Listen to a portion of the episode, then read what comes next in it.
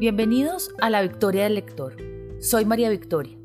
En esta ocasión dedico este episodio al escritor austriaco Stefan Zweig. Los libros de Stefan Zweig son fuera de serie. La verdad, este hombre prodigioso era propietario de un talento impresionante. La fuerza de sus escritos es sorprendente. La fluidez, la forma de transmitir cada descripción, los detalles son cautivantes. Tiene la propiedad de llevar al lector al lugar y época de su narración. Posee una poderosa conexión con las palabras, las frases. Mantiene el interés todo el tiempo. Sus escritos son esplendorosamente pulcros. Diría que causa un inmenso placer leer sus libros. Sobre Stefan Zweig debo decir que fue un fenómeno en varias áreas. Además de escritor, ensayista y biógrafo, también se dedicaba con gran vocación y destreza a las traducciones. Manejaba a la perfección el francés y el alemán, entre otros idiomas. Stefan Zweig nació en Viena en 1881 y falleció en 1942. De familia judía, desde muy joven demostró su talento, Escribía poemas y artículos para periódicos en Viena. Estudió filosofía y fue un viajero incansable. Así, conoció y fue amigo cercano de los grandes escritores y poetas de Europa, como por ejemplo Rainer Maria Rilke, entre otros célebres y reconocidos virtuosos. Stefan Zweig vivió muy de cerca la Primera Guerra Mundial pero siempre mantuvo una posición pacifista. Por un tiempo se mantuvo en Suiza, dedicado a la escritura. En 1920 se mudó a la ciudad de Salzburgo. Allí escribió varias novelas cortas y biográficas. Entre sus novelas cortas encontramos Mendel, el de los libros, Carta de una mujer desconocida, Amok, Miedo, Angustia y 24 horas en la vida de una mujer mientras que sus obras biográficas incluyen la de María Antonieta y Magallanes.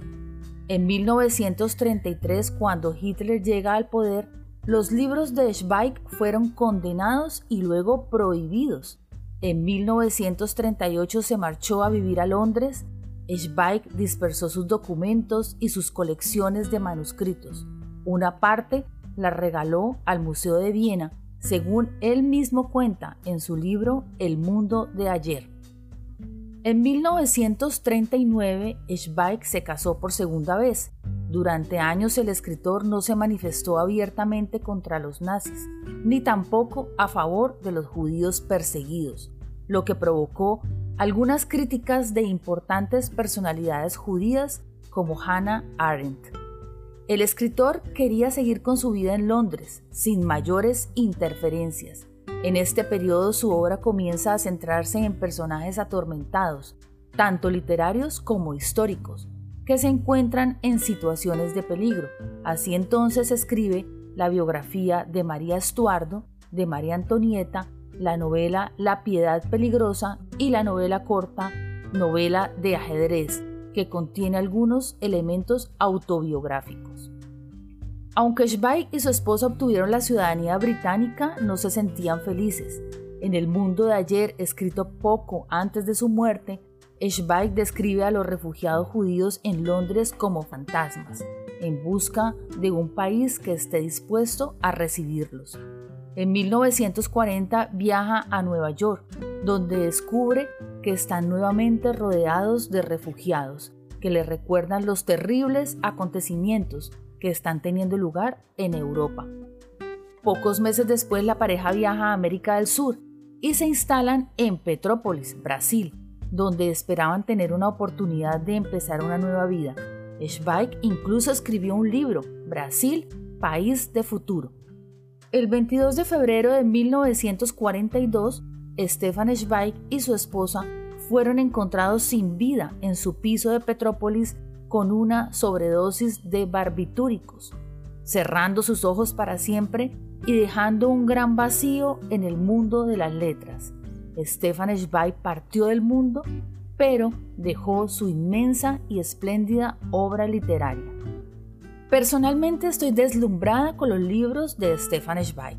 Es único, mantiene un estilo elegante, auténtico, es el reflejo de un caballero europeo, educado, culto, quien narra con señorío cómo era Austria y su natal Viena, antes de la Primera Guerra Mundial, el mundo de ayer.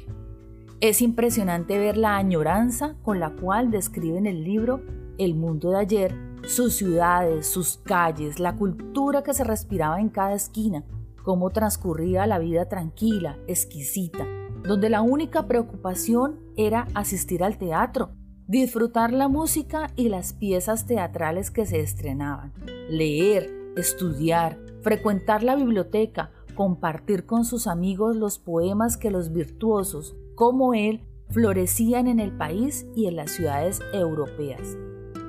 Hasta el momento he leído 100% cinco de sus obras.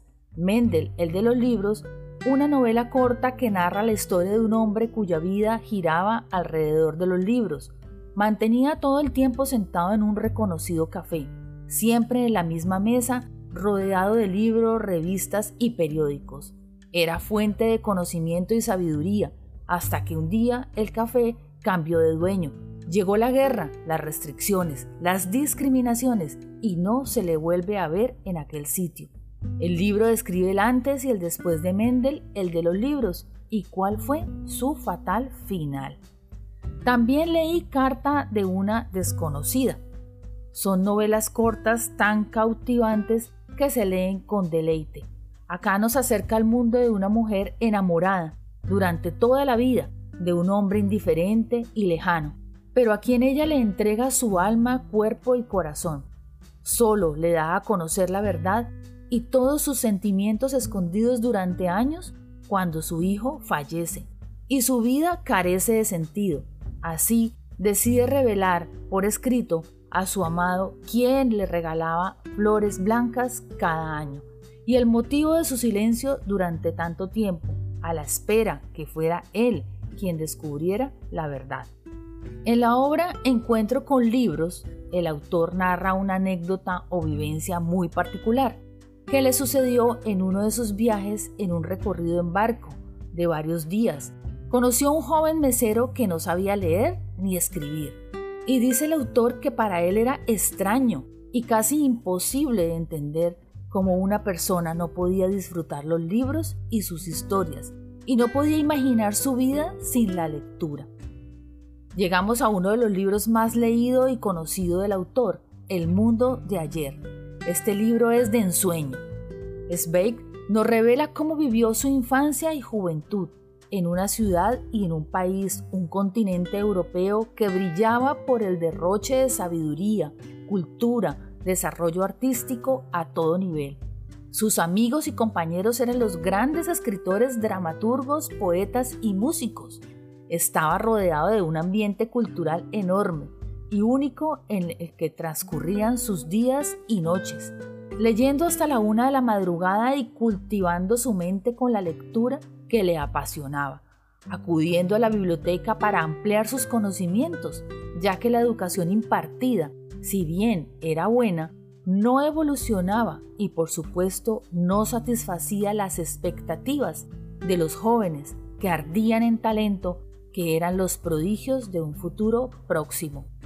El autor fue testigo cercano de un mundo maravilloso y a la vez fue espectador de los acontecimientos siguientes, la Primera Guerra Mundial, antes, durante y después, situación que sin duda le impactó mucho ya dijimos que Zweig fue un viajero y esa condición le permitió conocer otros panoramas desde lo más profundo. También compartir y crear lazos de amistad con grandes escritores y poetas del momento. Salir de Europa no fue fácil. Desde lejos, saber que sus ciudades eran devastadas por la guerra y la muerte era algo demasiado doloroso e irresistible. Los libros de Stefan Zweig son de tal altura que es difícil escoger un fragmento para exponerlo aquí.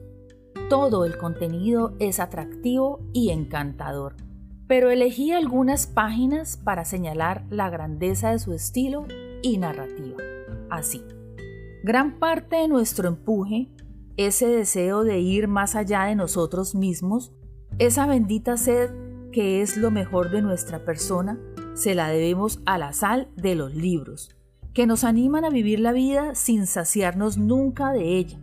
Me acordé de las importantes decisiones que había tomado después de leer un libro, de los encuentros con autores fallecidos hace mucho tiempo, que habían significado para mí mucho más que los que había mantenido con algunos amigos o con algunas mujeres, de las noches de amor con libros, horas dichosas en vela, ebrio de placer.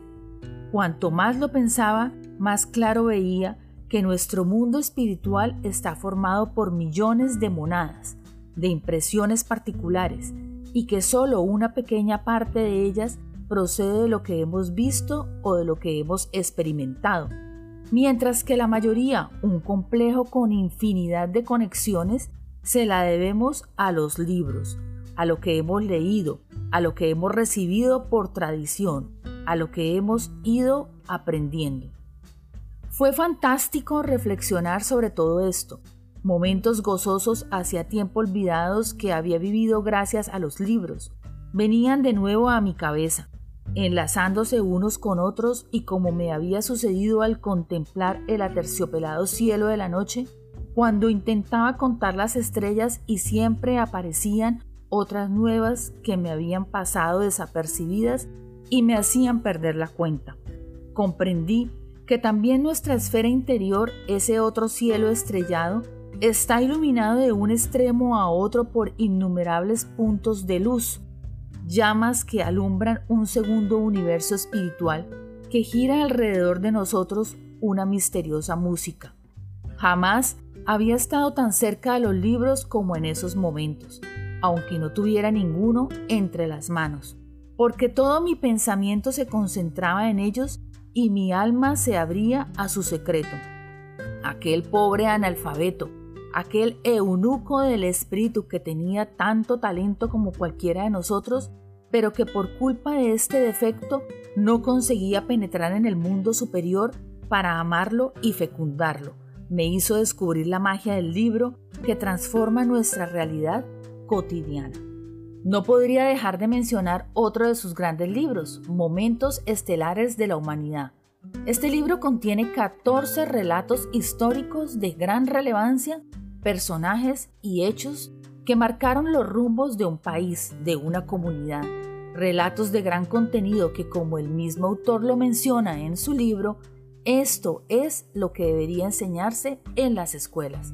Espero les agrade tanto como a mí y pueda leer alguno de los títulos recomendados, toda vez que son innumerables las obras del gran Stefan Zweig, que podrán encontrar en las librerías y en las bibliotecas.